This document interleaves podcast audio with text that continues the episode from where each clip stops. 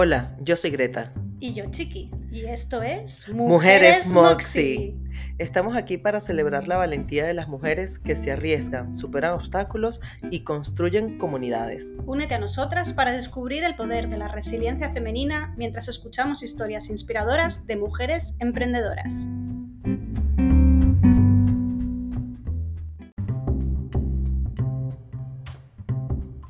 Y antes de continuar con el episodio, te invitamos a que nos sigas en nuestras redes sociales Mujeres-Moxis, Greta Rangel CC y Chiqui Workouts. Recuerda también valorar el episodio, compartirlo con todos tus amigos y bueno, por supuesto, muchas gracias por seguir escuchándonos.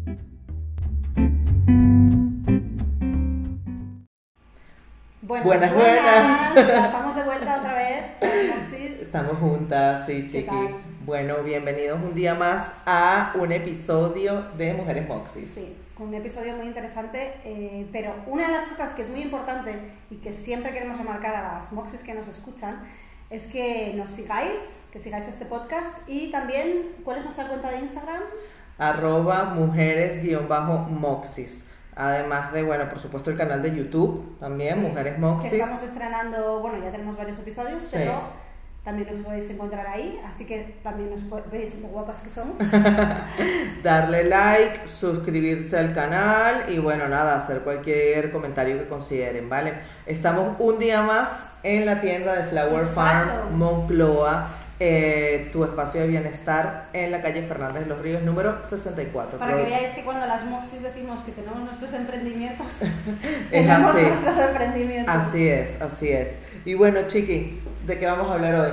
Pues eh, este es un tema que Greta y yo hemos sacado de vez en cuando entre nosotras y nos parecía muy interesante poder hacer un e-, episodio sobre si creemos que los estudios superiores, ir a la universidad, a veces tener un máster, ayuda a la hora de comenzar a emprender. Sí, a ver ustedes qué opinan, ¿sí o no? ¿Ir a la universidad, sí o no? Vale, pues ahí vamos a hacer una pequeña encuesta que colgaremos en nuestro Instagram. Así es. Y nos dais vuestra opinión. ¿Tú qué opinas? Eh, Danos tu opinión. Mi opinión, eh, mira que intento ser una persona poco radical, pero para esto casi me estoy volviendo una radical absoluta. Eh, de hecho, ahora que acabo de volver de desayunar, justo estaba pensando en el tema del podcast y para mí debería decir un rotundo no. Sí. Un rotundo no. Yo no, bueno, ¿por qué? Elabora, elabora tu, tu respuesta. Ok.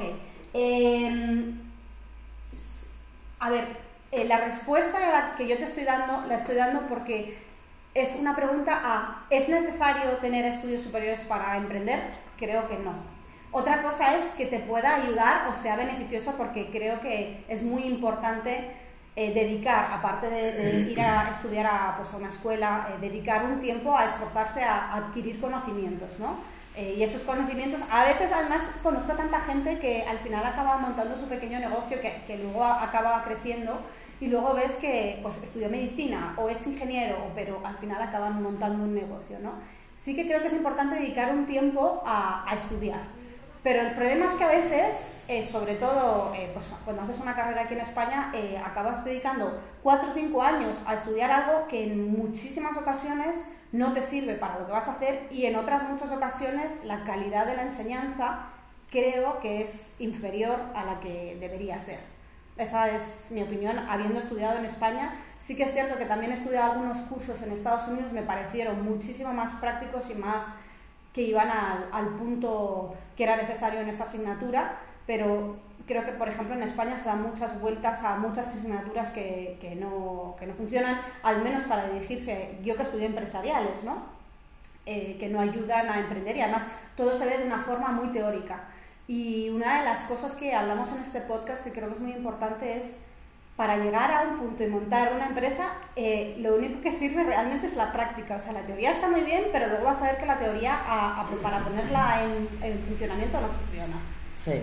Mira, yo eh, no pienso ni un rotundo no ni un rotundo sí. Em, creo, lo que sí creo es un poco eso que, que, tú dices, que es muy poco práctica, que independientemente de si es para emprender o para salir al, al, al mundo laboral, eh, solo tienes teorías, pero hay muchas cosas que faltan en la educación en general, como por ejemplo hablar de finanzas personales, hablar de inteligencia emocional. finanzas personales que tenemos un podcast que justo hablábamos de esto con Estivali. Efectivamente, o sea, nadie nos enseña esto y bien vayas a ser empresaria o bien vayas a ser eh, un trabajador por cuenta ajena, necesitas saber de finanzas personales, necesitas aprender a gestionar tu dinero de una forma eficiente para, bueno, para progresar en la vida, bien sea el camino que quieras tomar. Luego, inteligencia emocional, gestionar cero. emociones. Liderazgo, Creo que la mitad de la carrera debería ser gestionar emociones. Claro, entonces,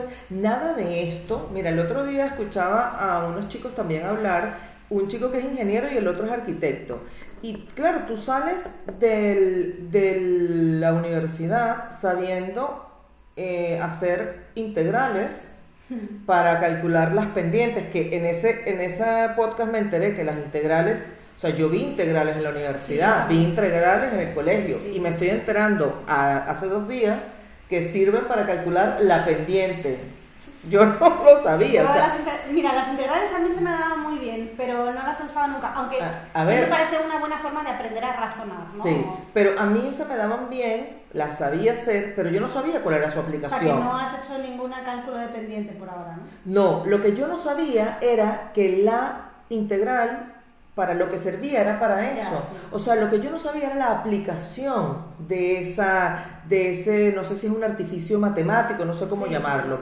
O sea, yo no sabía cuál era la aplicación. Y mira que yo supe ser derivadas, porque mi, mi colegio además y mi universidad tenían como muy avanzado el tema de, la, de las matemáticas, cosas que para una persona que estudió finanzas también como yo no le veo mucho sentido. Pero bueno, digamos que te pone ágil la mente, puede ser. Eh, pero yo no sabía cuál era su aplicación. y yo creo que si yo hubiese sabido la aplicación, lo aprendes diferente. Pero fíjate la gravedad de la situación, que por ejemplo yo cuando estuve en la carrera estudié contabilidad, eh, la contabilidad cuando yo la estudiaba me parecía una cosa que no entendía nada, activo, pasivo, tal. Y, y como y siempre te ponían ejercicios de en una empresa con el activo tal, el pasivo cual. Y, y yo tenía que resolver esos problemas y decía, no entiendo nada, no sé nada, me parece súper aburrido. Y yo ahora, después de tener como una idea mucho más amplia de cómo funciona el negocio, veo la contabilidad y digo, ostras, qué cosa más interesante. Y era porque no había una aplicación práctica sobre lo que se estudiaba. Porque tú no viste después finanzas corporativas ni nada de eso, ni análisis financieros. Sí, sí lo vi, pero no, pero nunca, nunca se veía. O sea, por ejemplo, yo creo que cuando uno va a la universidad a estudiar empresariales, el primer ejercicio tiene que ser, en esta carrera durante cuatro años usted va a, va a diseñar un modelo de negocio sobre algo y aplicar absolutamente todas las asignaturas a su modelo de negocio. No sé, yo no lo hice nunca eso. No, yo tampoco. yo tampoco. Pero, por ejemplo, yo que odio la contabilidad y la odié toda la vida, eh, la contabilidad, hacerla, eh, yo empecé a entender y me encanta, y de hecho, y mi máster es en finanzas corporativas, y no, no, tengo que ser modesta, soy muy buena en temas de análisis de, de, de finanzas, en análisis financieros. Eh, porque cuando llegué a, a la materia de finanzas corporativas y análisis de estados financieros fue que entendí todo ese tocho aburrido de activo, pasivo, débito, crédito, que era, me en esa época además nosotros estudiábamos, no sé tú, con la hoja verde esa para armar, hacer asientos contables. Oh, lo que pasa es que lo que pasa es que aquí la carrera de contabilidad como tal no existe, además, ¿no? O sea, los contadores aquí lo que hacen la contabilidad son los gestores. En Venezuela sí hay carrera de contabilidad como tal, que además son los que están autorizados para firmar balances formales y tal. Y bueno, yo que soy administrador de empresas, pero eh, haces unas asignaturas de contabilidad y, y, aprendes a hacer asientos contables. Los asientos contables se hacen en unas hojas verdes que yo no sé si llamaban hojas de cálculo, no sé cómo se... Pero era una cosa de este tamaño que además la, te enseñaban a doblarlo de no sé qué manera, para que como era débito, crédito, débito, crédito, tú ibas doblando para que fuese como una hoja de Excel, similar a la hoja de Excel, como, como que dejaras esta columna eh, fija y como que fueras a ir avanzando. Un, un horror. O sea, un horror.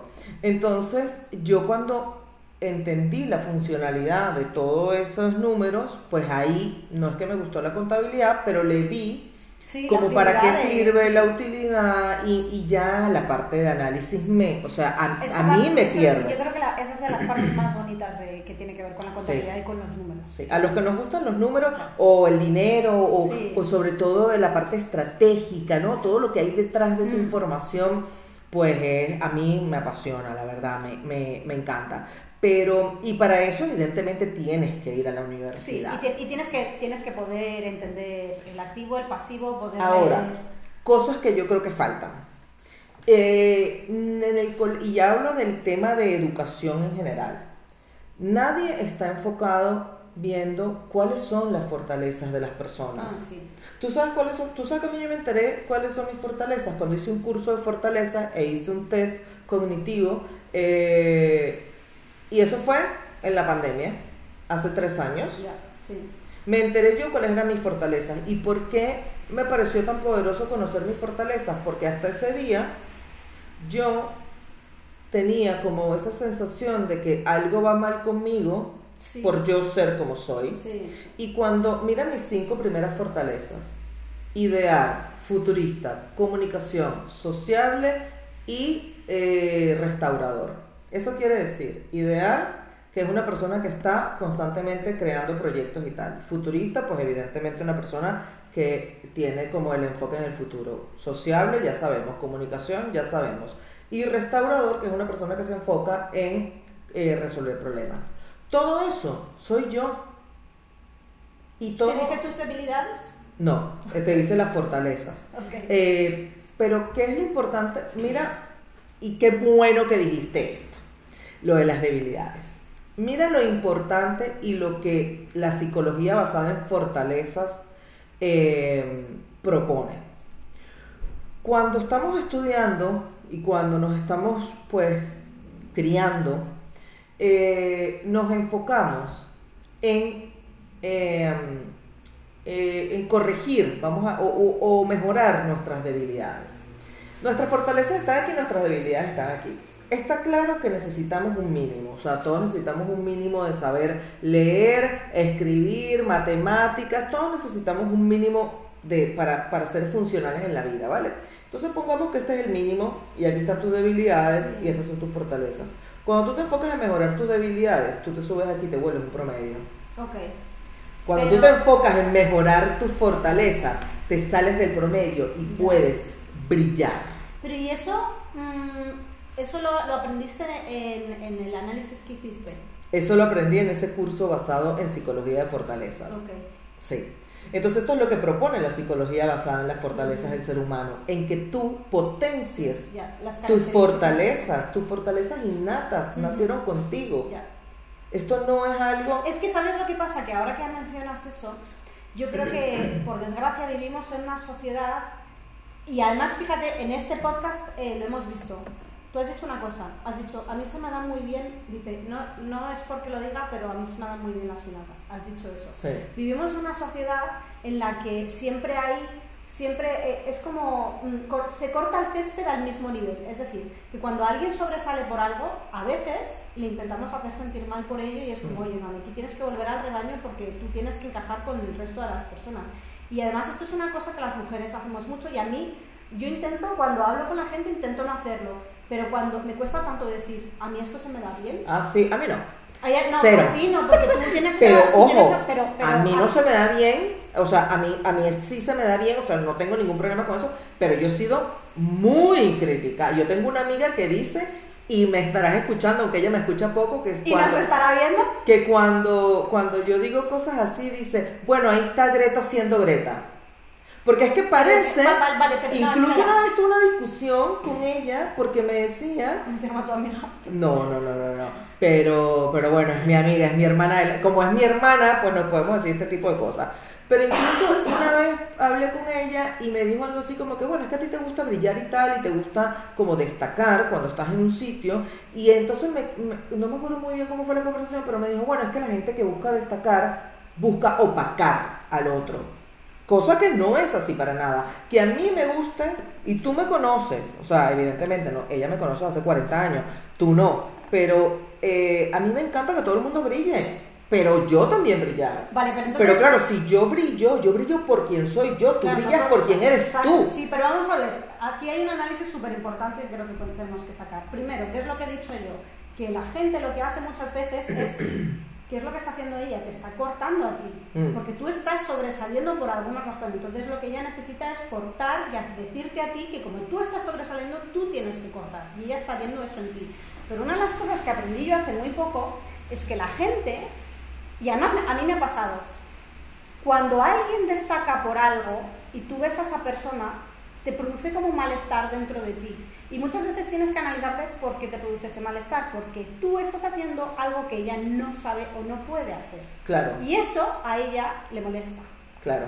Pero en vez de pensar, joder, ¿cómo podría ser yo? O cómo, ¿qué debería hacer yo a lo mejor para poder destacar en algo que se me da bien y decirlo Claro, libremente? ojo, a ver si te interesa también, porque a veces decimos, bueno, yo, eh, esta se le, a, a todos nos pasa, todos tenemos ese poquitico de envidia, ¿no? A este se le da bien esto, oye, qué rabia, pero de verdad, eso es lo que yo quiero. Eso es lo que yo quiero. Pues es que no lo sé, eso es un análisis que tiene que hacer cada Por persona. eso, entonces a veces estamos envidiando algo Pero que ni siquiera es para nosotros. Sí, pero sabes, mira, por ejemplo, a, a mí me pasó una vez, me ha pasado alguna vez en una reunión de hay una persona siempre en las reuniones en mi empresa que siempre tiene que hablar, pero además a veces habla para decir auténticas estupideces. Pero al final, como tienes valor de decir, aunque sea una cosa estúpida, como todo el mundo no está acostumbrado a que hable nadie, pues cuando habla él es como, ah, es verdad, qué razón tienes, qué razón tienes. Entonces yo lo escucho y digo, este tío es que no puedo con él, tal, no sé qué. Y luego hice ese análisis y dije, bueno, es que a mí lo que me pasa es que a mí me cuesta muchísimo hablar en público cuando estoy en esta situación. Y a lo mejor me gustaría poder aprender más de esta Claro. persona y tener ese valor. y eso es lo que te chirrea a ti. Y eso es lo que me chirría. Entonces, por eso, a veces le tengo tanta manía. Porque él es capaz de hacer algo que yo no puedo. Entonces, Claro. en vez de analizarme yo y decir, este es mi problema, voy y digo, es que mírale a él, intentando Claro. sobresalir. Claro. Entonces, Sí. eh, en- vivimos una sociedad en la que se trata más de como de tener una media en la que todos somos iguales, a nadie se le puede criticar, a nadie se le puede decir que es mejor que el otro. Yo creo que todo el mundo tiene cosas buenas y cosas malas. Sí. Y sí que es cierto que es, creo que tenemos que trabajar en pulir nuestras cosas malas, pero tienes razón tú, porque voy a tener yo, porque me voy a sentir yo mal porque se me dé mejor que otras personas. De hecho, por ejemplo, yo, a mí se me da bien desde siempre hacer ejercicio. He sido una persona eh, súper deportista, súper dinámica, tengo una movilidad increíble para la edad que tengo.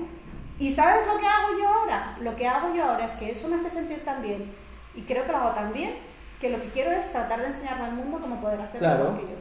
Y es que eso es genial, eso Sí. es genial, porque es que, ¿por qué tenemos que esconder en lo que somos buenas? ¿Por quién dijo eso? Pues no lo. Ni esconder lo que somos malos Pero tampoco, ¿eh? Yo por lo menos soy muy mala, minuciosa. O sea, de verdad, o sea, yo Mira soy una detalle. persona poco del detalle, yo soy una persona que a mí se me da bien es hablar. eh, entonces, ¿qué, ¿en qué te favorece a ti conocer cuáles tus debilidades y tus fortalezas? Potencia tus fortalezas, ¿por qué te tienes que martirizar en las sí, debilidades? A ver, hay cosas que vamos a hacer siempre que no nos gustan, que las tenemos que hacer obligatoriamente, nos gusten o no nos gusten, eso está claro Mm. pero potencia tus fortalezas, que eso sea lo mínimo, que, por ejemplo, en el caso de los negocios, a mí no, no- yo ya te digo, no soy de ir al detalle, no soy, o sea, todo eso para mí se me da fatal. A mí que se me da bien hablar, organizar, pensar, o sea, más que ejecutar, planificar. Bueno, yo estoy en un momento en mi negocio donde me toca un poco hacer de todo, ¿vale? Pero en el primer momento en el que yo pueda Ya, eh, delegar, sí. yo voy a delegar las tareas que a mí Mm. no se me dan tan bien y que además me quitan como esa energía creativa, Sí, porque, sí. porque me desgastan un poco, porque requieren de mí un esfuerzo porque no es Claro, natural porque no para es mí. cosa, es totalmente, totalmente de contigo. Entonces, eso es lo importante. Eh, no estamos hablando aquí de ir de chulos, de que yo soy lo máximo. No estamos No, hablando de no. eso. Estamos hablando de poder reconocer esto se me da bien, esto no se me da tan bien y sentirnos completamente orgullosos y poder verbalizar ambas. Sí, sí, sí. Bueno, y además es que al final, yendo un poco al tema de la educación, al final el tema de la educación en España, y yo creo que esto también depende de algunos países, ¿no? Pero bueno, creo que la educación en Estados Unidos tampoco es que esté pasando por su mejor momento. Pero al final es eso, es un programa que es totalmente rígido, al que todos los alumnos se tienen que adaptar al programa. No hay el programa no tiene una forma de ser para ciertas personas y otra forma de ser para ciertas personas, ¿no? Ahí hay un problema. Sí, sí, yo creo que ahí hay un Ah. problema. Es un problema que yo no creo que es muy fácil de tal, de corregir, pero sí creo que la educación, tanto universitaria como la más básica, tiene que enfocarse en que las personas se conozcan, Sí, en que las personas realmente sepan quiénes son y Ujú. qué quieren, porque Sí. uno se graduó de la universidad y no tienes ni la más remota idea de qué quieres hacer con tu vida. Claro. O sea, yo trabajé de auditora, yo trabajé de auditora, una persona que acaba de decir que no es buena para el detalle y que no le gusta la contabilidad, y yo trabajé de auditora, yo me quería matar. ya, sí. Y solo lo hice por dinero Sí, sí, sí. honestamente, solo lo hice por dinero, pero resulta que cuando también trabajas en lo que te gusta, en lo que eres buena, en lo que naturalmente tienes una fortaleza, igualmente puedes ganar dinero. Claro, sí, sí, sí. Y entonces, ¿qué es lo que te estaba diciendo a mí con la fortaleza? Es que a mí, yo, yo y con lo de decir eh, el para el que soy bueno, yo he sido muy criticada por eso, porque parezco fanfarrona, porque parezco creída, porque bueno, hay algo que pasa que está mal conmigo, yo lo he dicho antes, o sea, yo, yo, yo llegaba del trabajo llorando a casa diciéndole a mi madre, esto no puede ser la vida, y mi madre me decía, tú tienes que madurar, esto es la vida, tú eres una malcriada. Y resulta que no, yo no, yo, yo, mi vida no es trabajar en un, en un, en una empresa con un horario. No, no, es que Esa eso- no es mi vida. no. Y, no, y no tiene por qué serlo. Y, creo Y que no tienes- tiene por y qué además serlo. es que es que esta es la, la eterna pregunta de ¿estaré en, lo, estaré en lo correcto estaré en lo falso porque tantas veces te preguntas ¿realmente tengo que adaptarme a pues a hacer lo que hacen todos los demás, ¿no? El 8 a 5, el 8 a 6. Yo creo que eso se acaba con el autoconocimiento. O no sé si se acaba, pero se, es el se mitiga, paso, ¿no? es el primer paso. primer paso como para... Conócete. Luego, Tú tienes que saber quién cosa eres. que creo que es muy importante que tampoco se hace es, aparte de aprender a conocerse uno mismo, eh, en, en los sistemas educativos, es aprender a pensar. Claro. Aprender a pensar, o sea... eh, Le tenemos miedo a pensar, ¿eh? Sí, sí, no, no... Por ejemplo, yo no sé cómo fue, fue contigo, pero yo nunca en la universidad y nunca en, en, mi, en mi colegio eh, se hacían debates, salíamos a hablar en público, eh, mm, a lo mejor aprendimos a pensar en COU cuando estudiamos filosofía, ¿no? Ahí empezamos a decir, bueno, este señor decía esto y este eh, hablaba, Sócrates hablaba de tal. Mm. Eh, pero nunca, pero también eran, o sea, ni siquiera nos sentamos a decir, coge un trozo de papel en blanco, que por ejemplo a mí, a mí me parece un ejercicio súper, ponte y ponte a escribir cosas de lo que Ujú, piensas de ti, ujú. de la vida, de tal. Eso Sí. No hemos hecho nunca. No, eh, memorizas, te enseñan a memorizar, sí, sí. básicamente. Entonces, eso es un problema. Mira, a mí por lo menos en la universidad, eh, a nivel de notas no me fue muy bien. Pero, tampoco. Cuando yo hice el máster, me fui la segunda de mi promoción. Claro, porque era... En un máster en una escuela de negocios europea, o sea, un nivel. ¿Qué pasa? Que en el máster se estudiaba con el método de Harvard. Y el método de Harvard es, te dan un caso, tú lo estudias previamente, lo preparas y llegas a la clase a debatir. Y cada persona empieza a, bueno, ahí nadie tiene la razón, simplemente hay puntos de vista y formas de solucionar distintas. Y ya te lo digo, o sea, yo en- eh, me gradué de segunda. Entonces, eh, ¿qué quiere decir eso? Que a mí, a mí se me da mucho mejor el pensamiento estratégico que memorizar, que recaudar datos. Luego, mira qué curioso, hice otra prueba cognitiva, que es una prueba que mide eh, también cuáles son tus características innatas para la resolución de problemas y para la toma de acción. Y hay uno de esos... eh, eh, Marcadores o... Sí, los marcado- uno de los marcadores que se llama el Pathfinder. Mm, Eh, el Fact Finder, sí, el Fact Finder, que es que... No, es Fact Finder. Eh, y es, lo que indica es que hay personas que necesitan para tomar una decisión, para tomar acción, muchos, eh, mucha información, muchos elementos para procesar y poder actuar. Y hay otro que se llama el Quick Start, que entonces es, más qué tan rápido tomas acción. Bueno, yo el Fact Finder lo tengo en el mínimo y el, Quick Start lo tengo en el máximo. Entonces yo siempre me sentí mal porque yo soy así, porque yo digo, a mí no me da, o sea, yo leo así, en, diagonal, y estoy lista para actuar. Hay personas que no son así. Y entonces lo que está mal realmente es pensar que está algo mal contigo. Y lo que está mal es eh, querer encajar de una forma que es imposible para nosotros. Lo que está bien es, bueno, adaptarnos, evidentemente todos nos podemos adaptar y es que sería absurdo pensar que no, pero eh, tratar de, de, conocer también quiénes son las personas que nos rodean, quiénes somos nosotros, para buscar una forma muy equilibrada de eh, de poder hacer equipo, hacer equipo de trabajo, eso es importantísimo y eso nadie nos lo enseña. Entonces, si tú eres un emprendedor y tienes un negocio, yo no te digo que tengas que hacerle estos test a las personas, pero de repente si tú los has, hecho tú, puedes eh, tratar de identificar cuáles son las fortalezas de esta persona con verla ¿Cuáles son esas habilidades innatas de toma de acción de esta persona? Un poco observando. Y en función de eso, eh, proponer actividades.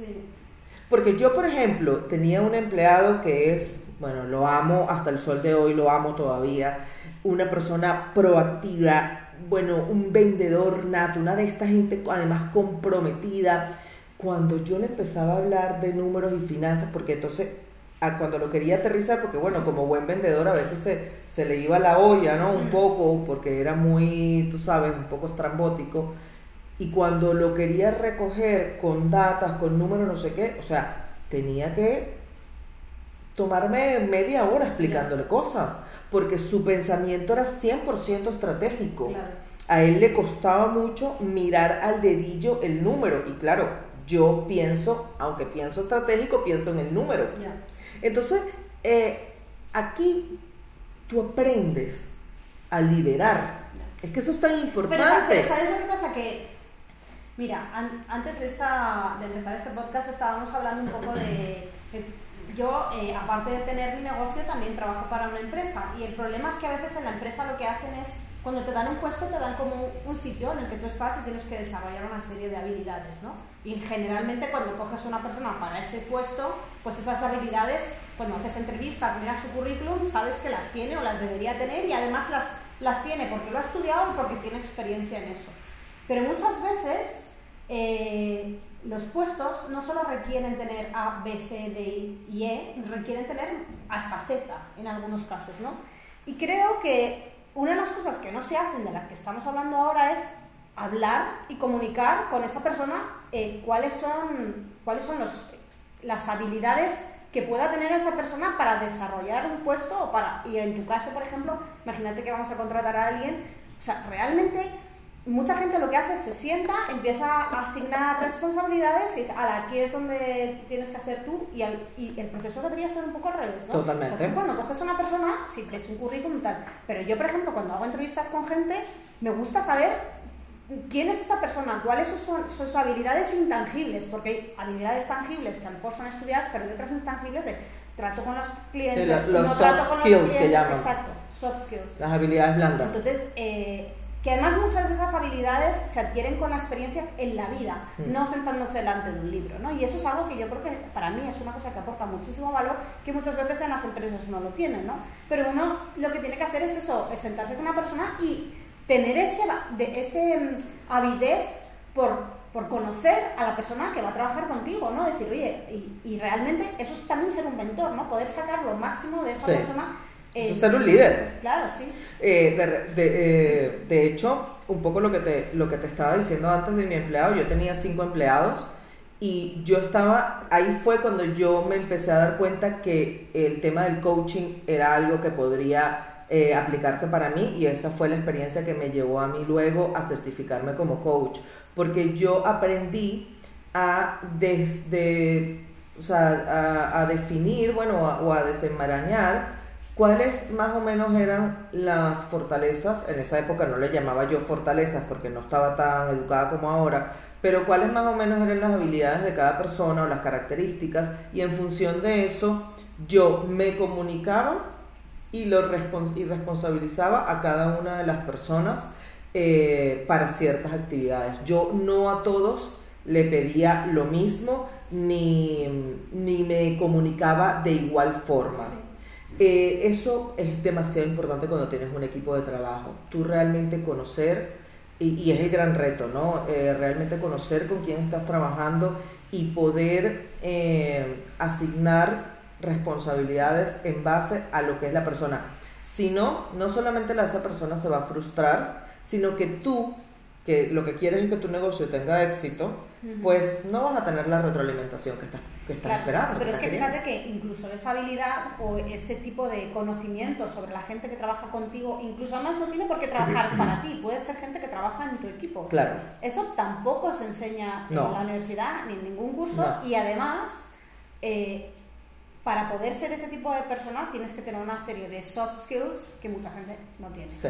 Y que también eso son cosas que se pueden, que se pueden aprender y se puede uno formar para eso. Entonces, mira, volviendo al tema de la, de la, universidad, hay una cosa que no hemos tocado que a mí me parece importante de la universidad y yo creo que se deja de lado, y de la universidad y de los posgrados. Por ejemplo, aquí en España eh, a mí me parece que está muy mal montado el tema de máster y posgrado, muy mal montado, porque está montado como si fuera un requisito más mm. de tu educación continua y no como un lugar a donde tú vas a eh, hacer networking y a mm. realmente aportar, ¿no?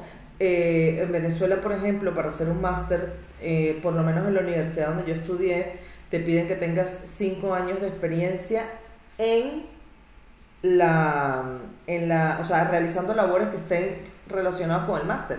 Yo no sé si lo he contado antes en el podcast, pero como yo trabajaba de auditora y nunca quise ser auditora y siempre quise tener trabajos como más internacionales, eh, yo eh, apliqué para hacer un máster en negocios internacionales. Y a mí no me aceptaron, uno, porque no tenía cinco años de experiencia laboral, pero otro porque no, o sea, mi, mi trabajo no estaba relacionado con el máster. Y en ese momento me dio mucha rabia, pero hoy en día lo entiendo. Mm. ¿Por qué? Porque realmente tú vas a un máster no a aprender. Ya, no a perfeccionar. Tú vas, exactamente, y tú vas a aportar y vas a intercambiar estas... Cuando yo hice el máster aquí en España, el 80% de la gente que estudiaba conmigo venía directo de la universidad, nunca había trabajado. Es que, en España no, se, no, se, estudia entre el máster y es que se va directo. Claro. De hecho, eh, y además esto me parece la contradicción más absoluta del mundo. Estudias administración y dirección de empresas y el siguiente máster que vas a hacer es un MBA. Es como, pero, pero, ¿y cómo vas a estudiar un MBA si no has trabajado en tu vida? Bueno, cuando yo estaba por decidir que iba a estudiar, todo el mundo estaba de moda el MBA y todo el mundo, porque es que el MBA se puso de moda, fue como la leche de almendras. Es que el MBA se puso de moda. Mucho tiempo, ¿eh? Entonces todo el mundo que MBA, que MBA, que MBA, y yo decía, pero es que, ¿por qué yo voy a estudiar en un MBA si yo soy administrador de empresas? Ya. ¿Para qué quiero? Yo estudio un MBA y lo tiene que estudiar un ingeniero. Es que realmente quien tiene que estudiar un MBA es la persona que no estudia administración y dirección de empresas, porque eso es precisamente lo que estudias cuando haces administración y dirección de empresas. Yo cuando pensaba que quería trabajar en, en una empresa, lo que siempre quise trabajar fue en M&A, que es Mergers and Acquisitions, que son eh, fusión y adquisición de empresas. Eso es lo que yo siempre quise trabajar toda mi vida. ¿Por qué? Porque además eso está lleno de análisis, claro. Entonces, yo que estudié... No te gustó? Bueno, en esa época no, ah, sabía, no lo conocía tanto. Eso lo, lo, lo, conocí cuando me entré en este mundillo, en este mundillo. Entonces, ¿qué escogí yo?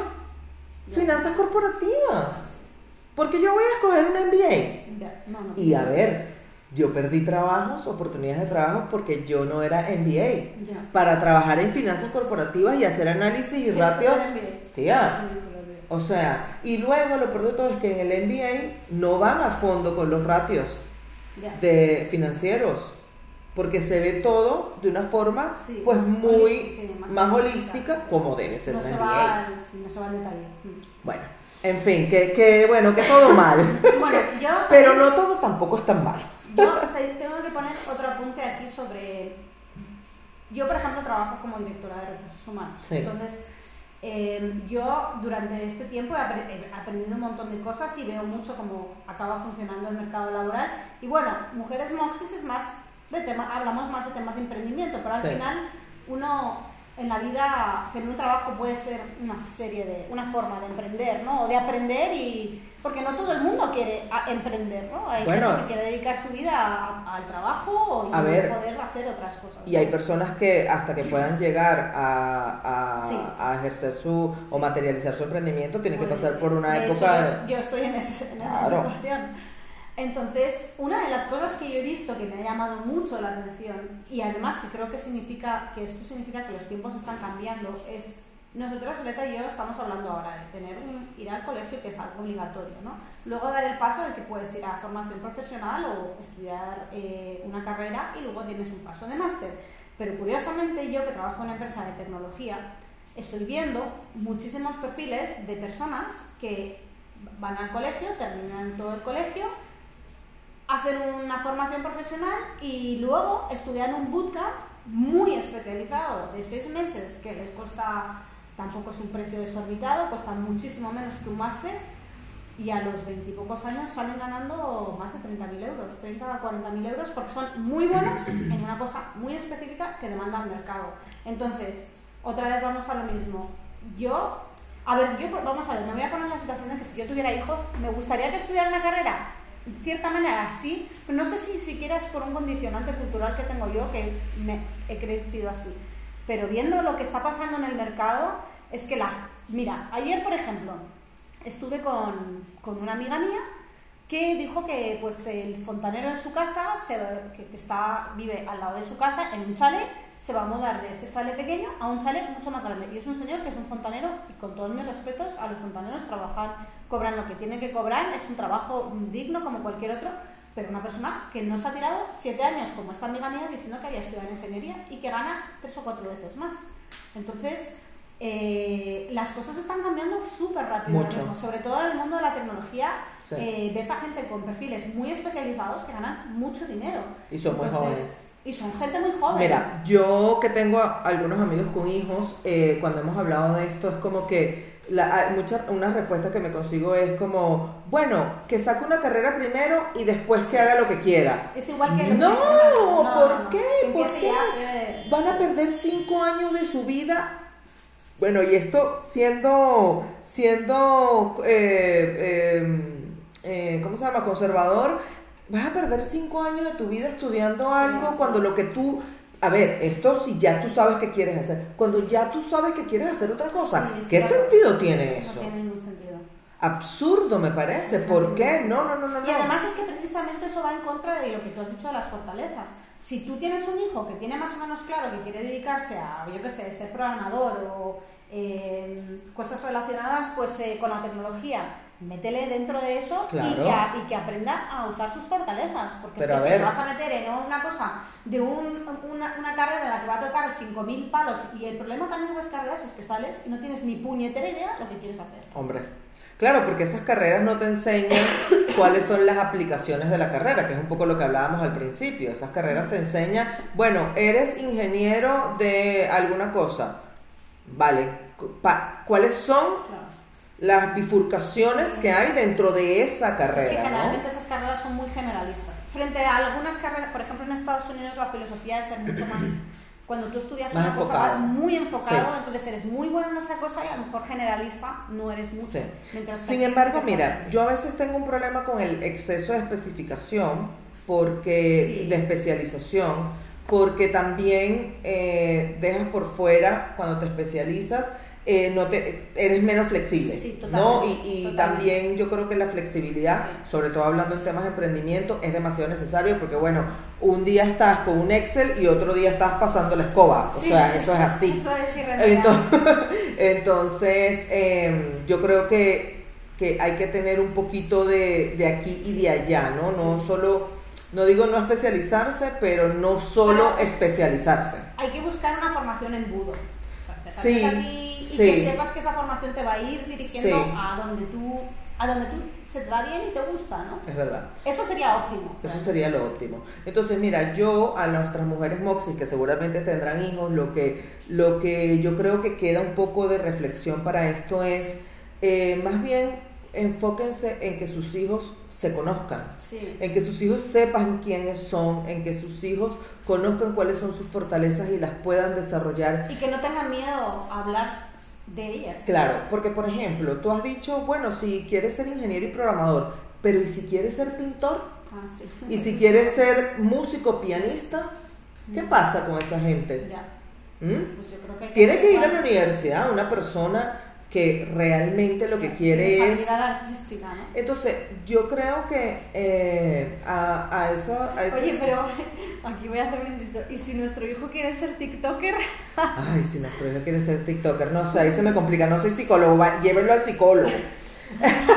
Porque yo Porque no soy ahora todos psicólogo. quieren ser TikTokers. Claro, pero mira, eh, Oye, a lo sí, mejor tienes un hijo que es TikToker y Pero te voy a decir 18 una cosa. a ver, y ya no se trata tanto de dinero, se trata de enfoque. Si tu hijo quiere ser TikToker, vale, pero yo creo que la clave está en no veas que ser TikToker es andar con un telefonito. ¿Qué hay lo que hay Es tener una empresa de comunicaciones, Sí, fíjate lo que te digo. Saber Entonces, grabar, saber crear claro. contenido, ¿no? Es algo eh, eh, eh, saber negociar con clientes, saber de negociación, saber de números, saber de fiscalidad. Hay un montón de cosas en donde podrías eh, educar, Claro. ¿no? De una forma más allá de me pongo ahí, bailo y hablo tonterías. No. Eh, se podría enseñar que también como comunicador, porque eres un comunicador, tienes una responsabilidad. O sea, hay un montón de cosas que yo creo que se Sí, podrían enseñar Sí, más si allá de... se lo toma en serio, puede ser. un- Claro. sí, es un creador de contenidos que, que si genera contenidos de valores, que ese chico evidentemente tiene algo. Hombre, Sí, sí. Totalmente. Y hay, o sea, tú pones, pones el TikTok y la cantidad, la, la diversidad que hay de formas de comunicar y de temas son infinitos. Y cada persona tiene pues una magia, ma- unos más que otros. Entonces, bueno, si tu, si tu hijo te dice, yo quiero ser youtuber, mira, eh, yo no diría, me pondría las manos en la cabeza, sino más. O sea, yo creo que hay que aterrizar también los pies en el suelo. Hoy en día ser youtuber no es lo mismo que hace 10 años. Eh, el progreso es otra cosa. O sea, to- todo es muy diferente. Pero yo creo que si tú lo logras ver como, bueno, mira, él lo que quiere ver, ser es comunicador o, o tratar de Sí. enfocar ahí, mira, ahí hay un tema de comunicación, de responsabilidad, de tener una empresa, de saber manejar esto, de saber manejar aquello, yo creo que se pueden desarrollar un montón de Claro, habilidades habilidades que no necesitas ir a la universidad Sí, sí, y que puedes hacer unas certificaciones, unos cursos cortos que te dan un montón de herramientas para defenderte Bueno, de en la vida. nosotras, por ejemplo, eh, somos, creamos contenido y somos comunicadoras y ese es el proceso en el que estamos pasando ahora. Claro, pero ¿cuándo aprendí yo eso, chiqui? Que yo era buena para ser comunicadora. Eh, Hace un año. sí, mm. Y soy buena para ser comunicadora. O sea, yo el día que me senté, yo tengo un espacio en la radio y lo, lo he dicho aquí varias veces, eh, el día que me senté por primera vez en la radio, que fue para que me hicieran una entrevista, dije, yo nací para esto. Ya.